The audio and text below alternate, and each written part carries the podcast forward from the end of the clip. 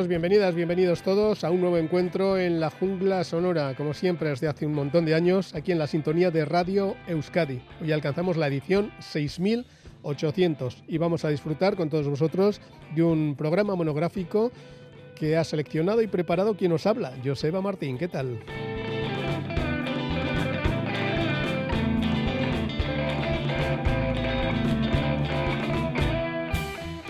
Nos vamos a centrar en un disco que tiene ya más de 50 años, que forma parte de la historia de la música popular. Se publicó originalmente en 1972 y lleva la firma de Stevie Wonder. Al no ser un señor del rock o del pop más comercial, no siempre este disco ha recibido, digamos, el reconocimiento que se merece. Vamos a irlo mm, destilando canción a canción y en el mismo orden en que se publicó en el formato de vinilo con algunos datos que vienen a completar no solo cada canción, que tiene su historia específica, sino también un poco el contexto en el que se produce esta grabación. Mother Talking, 1972, sello Tan La Motown, Stevie Wonder.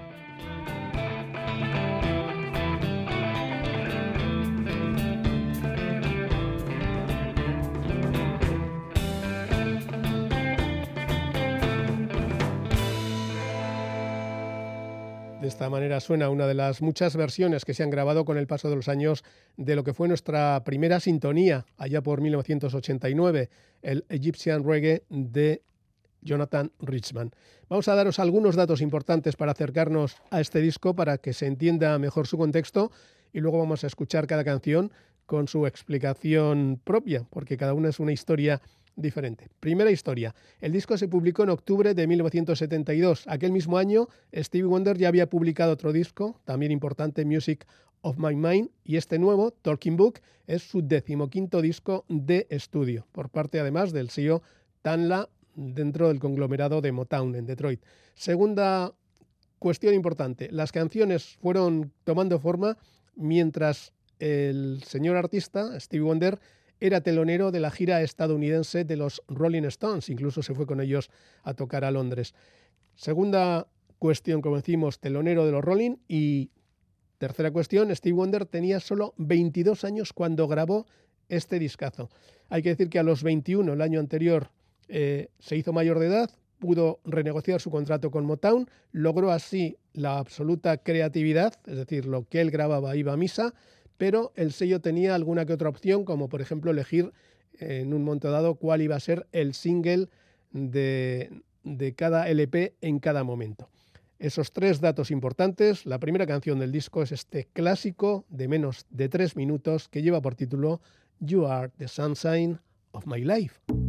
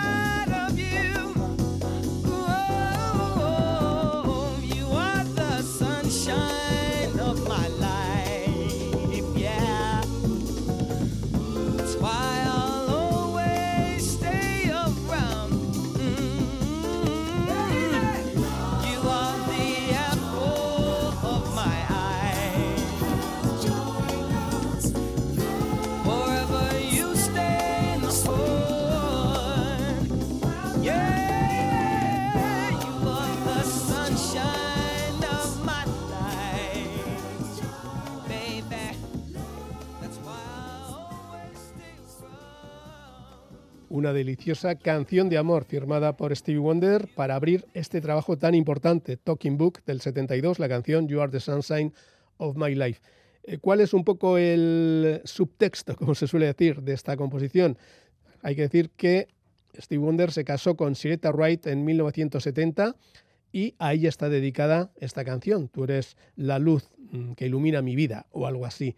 Eh, ¿Quién era Siretta Wright? Pues era una mujer que había empezado como secretaria en Motown, pero luego demostró que tenía aptitudes para componer y fue colaborando con Steve Wonder en diversos momentos. Por ejemplo, si buscáis los créditos de la canción Signed, Sealed, Deliberate, I'm Yours, ahí está también el nombre de Siretta Wright. Se casaron, como decimos, en 1970, colaboraron juntos en el LP de 1971 Stevie Wonder, Where I Coming From, y algunas fuentes indican, aunque esto parece que ha quedado un poco al margen de la historia, que se divorciaron en 1972, el año en que se publicó este disco. Por lo tanto, hay canciones dedicadas a Siretta Wright y otras que parece que no lo son tanto.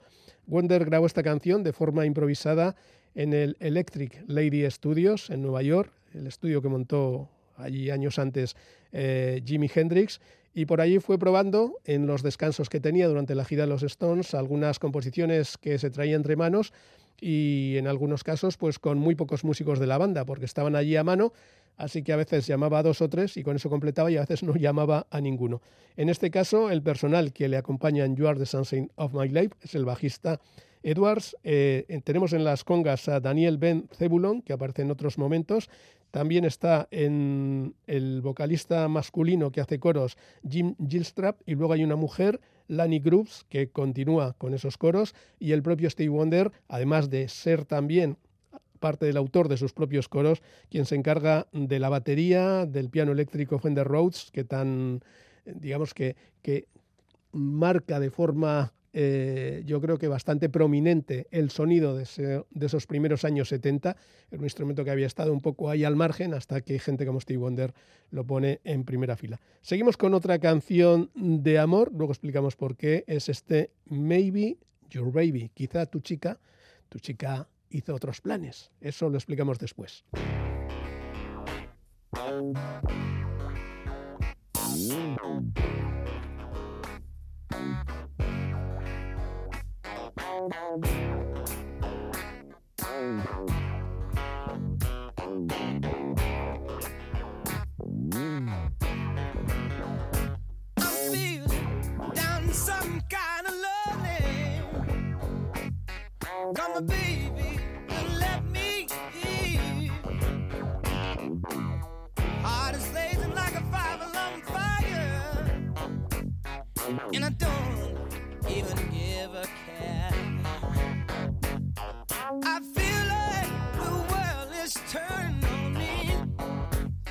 dreams turn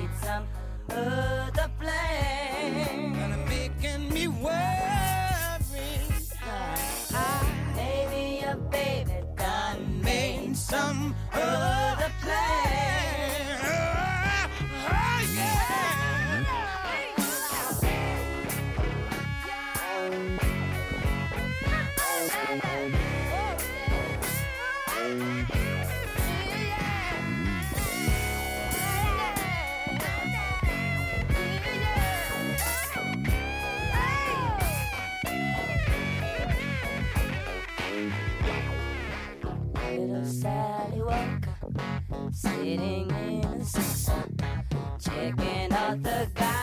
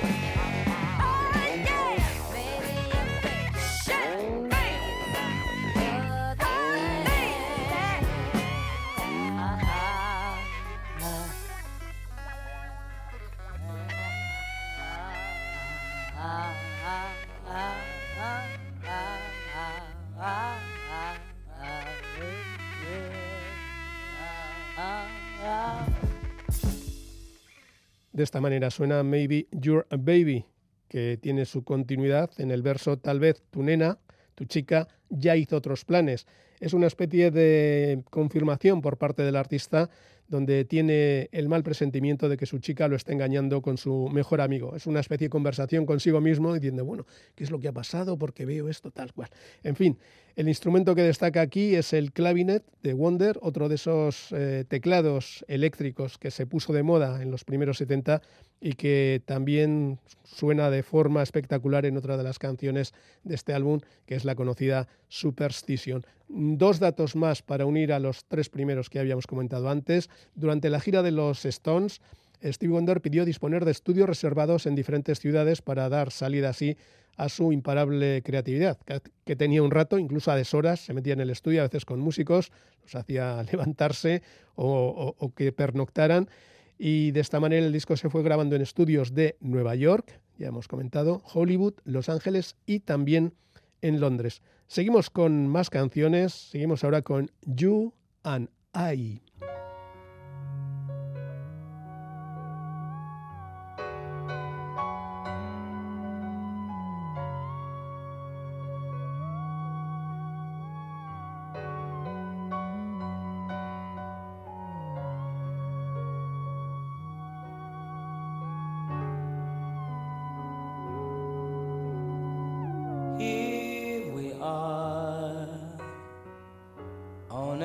together, it's you and I.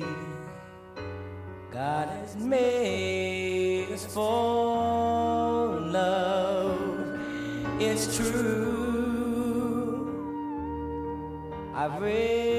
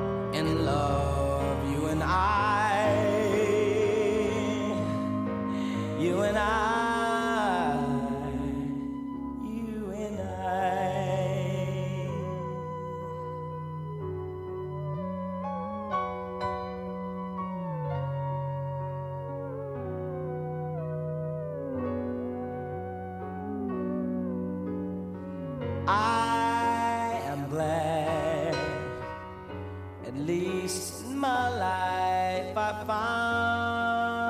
found someone that may not be here forever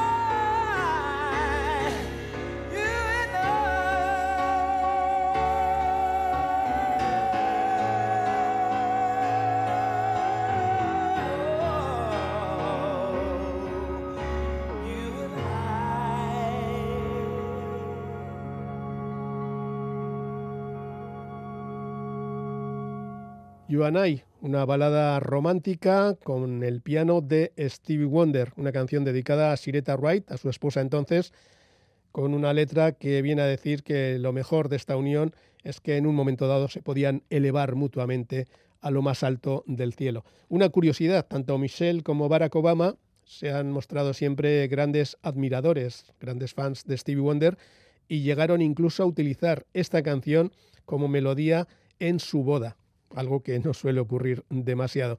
Incluso Barack Obama le comentaba a Stevie que si no fuera por él, que quizá no habría conocido a Michelle y que como tenían ese nexo en común, oye, las canciones de Stevie Wonder y tal, pues eso fomentó su relación. O sea que mm, casi sin querer llegaron hasta ese punto.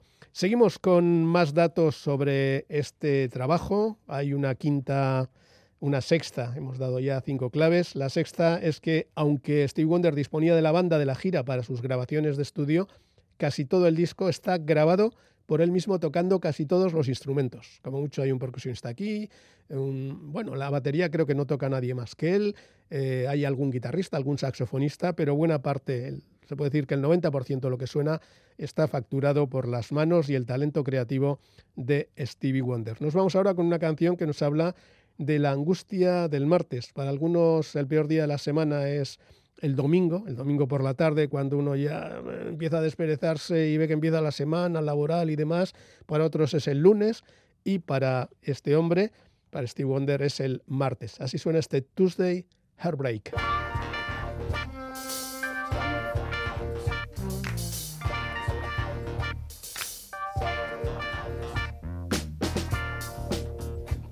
Heartbreak seem to be unfair. Cause you say that you found another man.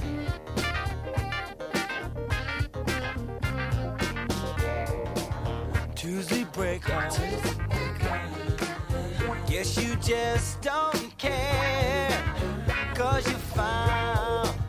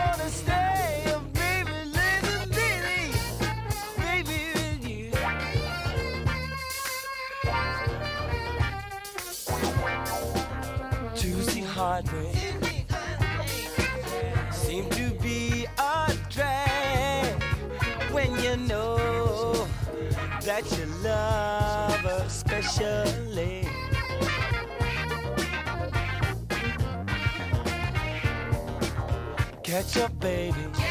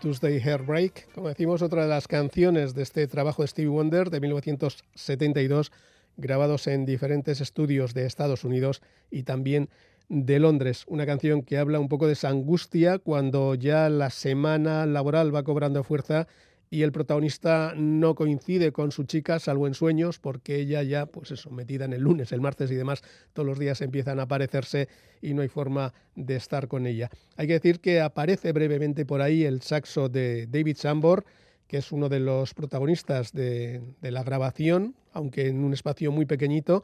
Cuenta el propio Sambor en una entrevista que hizo a un periódico de Nueva York que estaban en el estudio y que se pusieron allí a, mm, pues bueno, Steve Wonder iba tocando de todo, toda la vez y demás, y los pocos músicos que estaban a su alrededor pues intentaban meter baza.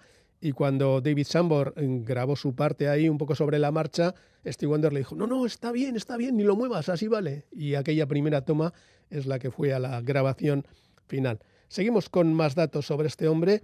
Steve Wonder pidió ayuda a dos productores expertos en sintetizadores, Robert Margulev y Malcolm Cecil, para que le prepararan en los estudios de Electric Lady en Nueva York un sistema pionero de sintetizadores sincronizados conocido como TONTO, T-O-N-T-O, es decir, el acrónimo de The Original New Timbral Orchestra. Hay vídeos de este espectacular ensamblaje que ahora se puede ver si visitáis, por ejemplo, en Canadá, la ciudad de Calgary, y os paséis allí por el Centro de Música Nacional, una especie de museo donde finalmente adquirieron y se quedaron con este trasto. Es absolutamente espectacular porque son un montón de paneles enfrente de los teclados, de forma que tienen conexiones con jacks, algunos ha habido que repararlos y, y cambiarlos, y luego un montón de botones donde todo está interconectado y a nada que giras un botón y demás, pues cambia la sonoridad completa de todo lo que está apareciendo en los teclados. Es una especie de, mm, no sé de, cómo decirlo, de mesa multiefectos antes de que se inventara todo esto del sonido digital, que ahora te lo puedes hacer incluso en tu teléfono móvil. Ese sería el séptimo dato, el sistema tonto, el Original New Timbral Orchestra. Y otra cuestión importante es que Talking Book fue el primer disco en contar con lenguaje braille en su portada y también en, el interior, aunque solo, desgraciadamente, en la edición original de Estados Unidos. En portada aparece el nombre del artista y el título del disco y en un mensaje interior, para los que sepan braille, pone, aquí está mi música, es todo lo que tengo para decirte lo que siento. Sepa usted que su amor mantiene fuerte mi amor, Stevie. Así es como firma. Aparece en portada, eso también recordaréis, con una túnica, sentado en el suelo, en una especie de camino allí entre unos matojos y tocando la tierra con sus propias manos. Noveno mm, dato importante, el disco está calificado con cinco estrellas por parte de importantes medios especializados. Rolling Stone, All Music, el crítico Robert Christgau, Pitchfork o la Enciclopedia de la Música Popular, entre otros, aunque solo fue número uno en la parte de Rhythm and Blues de las listas y número tres en las listas de pop. Seguimos ahora con otra canción que tiene también su pequeña historia, You've Got It, Bad Girl, tú lo tienes, chica mala. Es una canción donde Steve Wonder intenta ayudar a su dama a reconciliar sus sentimientos diciéndole que le irá mal si lo aleja, si se aleja de él, pero que si le deja entrar en su vida lo pasará muy bien con su amor. Hay que decir que la canción está compuesta junto a una cantante llamada Yvonne Wright, que tiene el mismo apellido que su mujer entonces, y hay otra canción también de este disco compuesta con, con Yvonne, aunque comparten apellido, no tenían relación por lo visto, y también se cuenta que eh, Steve Wonder habría podido tener una relación sentimental con esta mujer. En cualquier caso, aquí está el resultado. You got it, Bad Girl.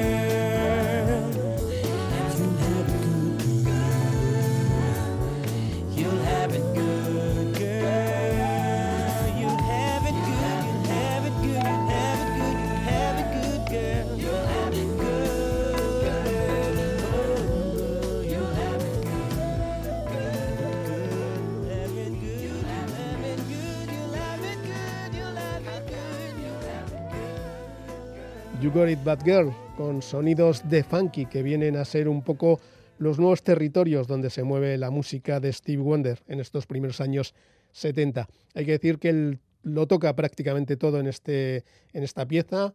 El bajo a través de sintetizadores Moog, el piano, más sintetizadores, la batería, el Fender Rhodes, es decir, prácticamente el sello de la casa, un montón de teclados, la batería y algunas cositas más. Solo hay un instrumento que participa a su lado, que son las congas, con el instrumentista, con el percusionista Daniel Ben Zebulon, que ya había estado también en la primera de las canciones.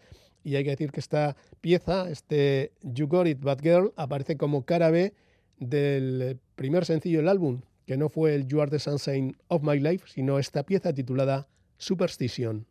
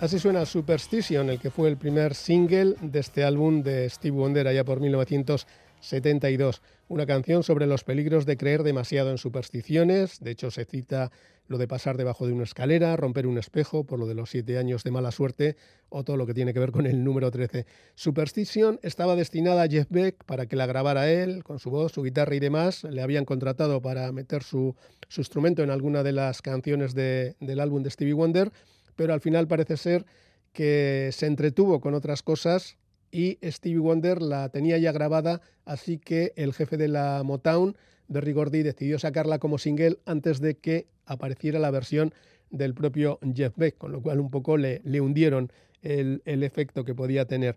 Hay que destacar aquí el trabajo también de Steve Matayo a la trompeta y Trevor Lawrence en el saxo tenor. Seguimos ahora hablando de, otra de las canciones que vais a escuchar a continuación, Big Brother. Eh, se cuenta que a veces en, el estudio, en los tiempos muertos, con los dos eh, productores que tenía eh, al lado, firman como productores as asociados, los que habían montado esas máquinas increíbles de sintetizadores sincronizados y demás, Robert Margulev y Malcolm Cecil, pues en alguno de los tiempos muertos Cecil le leía a veces a, Steve Wonder fragmentos de 1984. Allí aparecía obviamente el gran hermano y el bueno de Stevie se fue creando una especie de reflexión sobre la historia, la herencia de la violencia, lo negativo de poder ver lo que está pasando con las minorías. En fin, todo eso lo integra en esta canción que se llama precisamente Big Brother.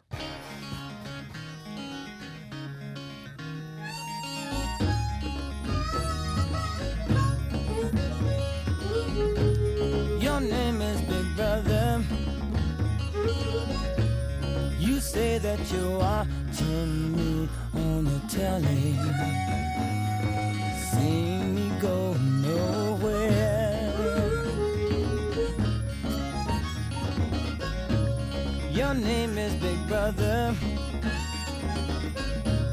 You say that you're tired of me protesting children dying every day.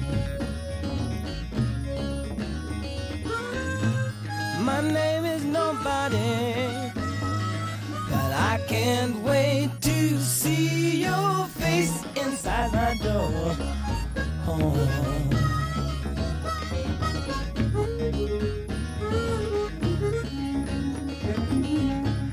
Your name is Big Brother. You say that you got me all in your notebook, writing it down every day. Your name is I'll see Your name is I'll see you. I'll change if you vote me in as a prince, president of your soul.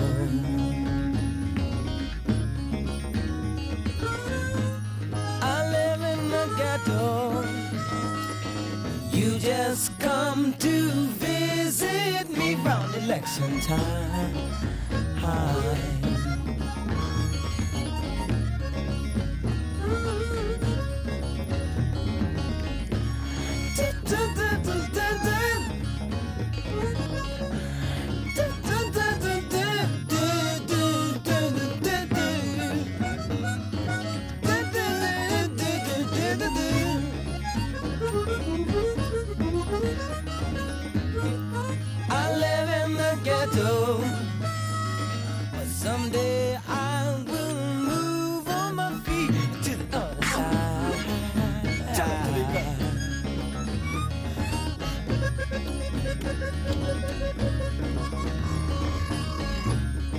My name is secluded. We live in a house the size of a matchbox. Roaches live with us wall to wall. You've killed all our leaders. I don't even have to do nothing to you.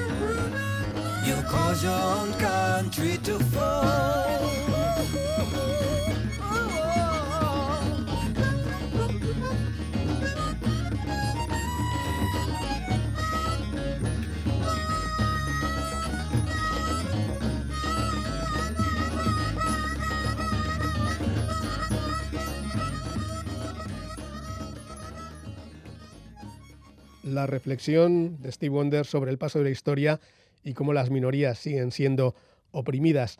Hay que añadir a lo que antes hemos ido contando un décimo punto, que es que además de los dos vocalistas utilizados para los coros, Steve Wonder dejó algún que otro hueco para contados artistas, para el saxo de David Sambor, para las guitarras de Jeff Beck o de Ray Parker Jr., que luego sería muy famoso con el tema de Ghostbuster, del, el tema central de Cazafantasmas, las congas de Daniel Benzebulon, que había acompañado a Richie Havens en Gustock unos poquitos años antes, y poquitos más.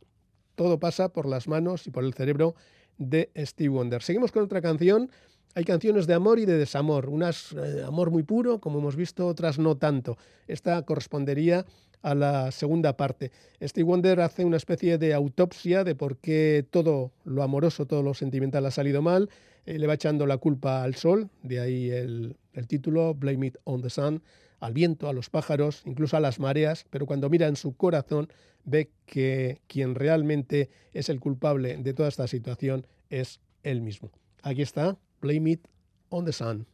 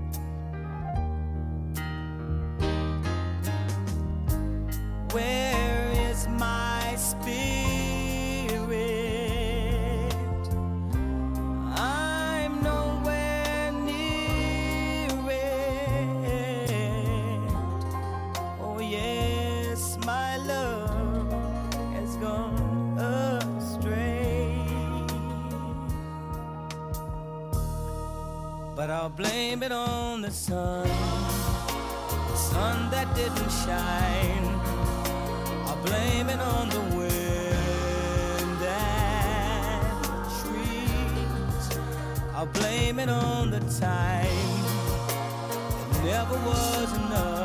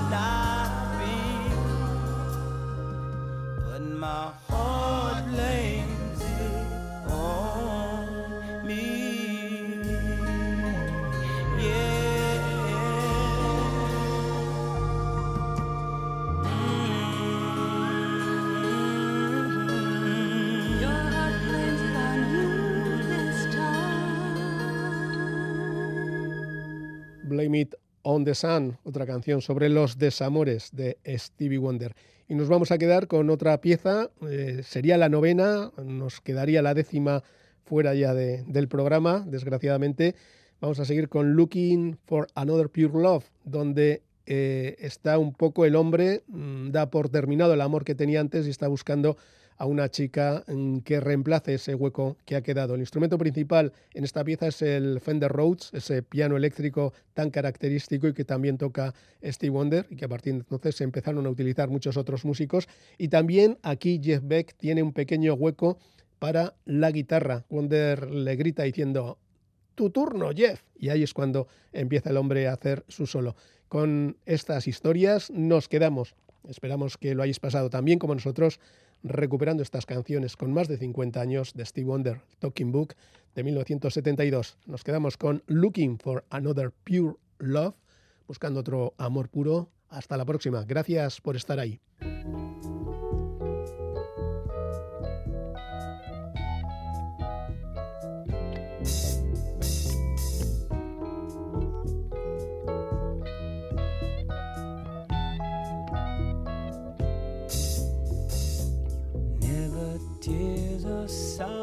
those kids.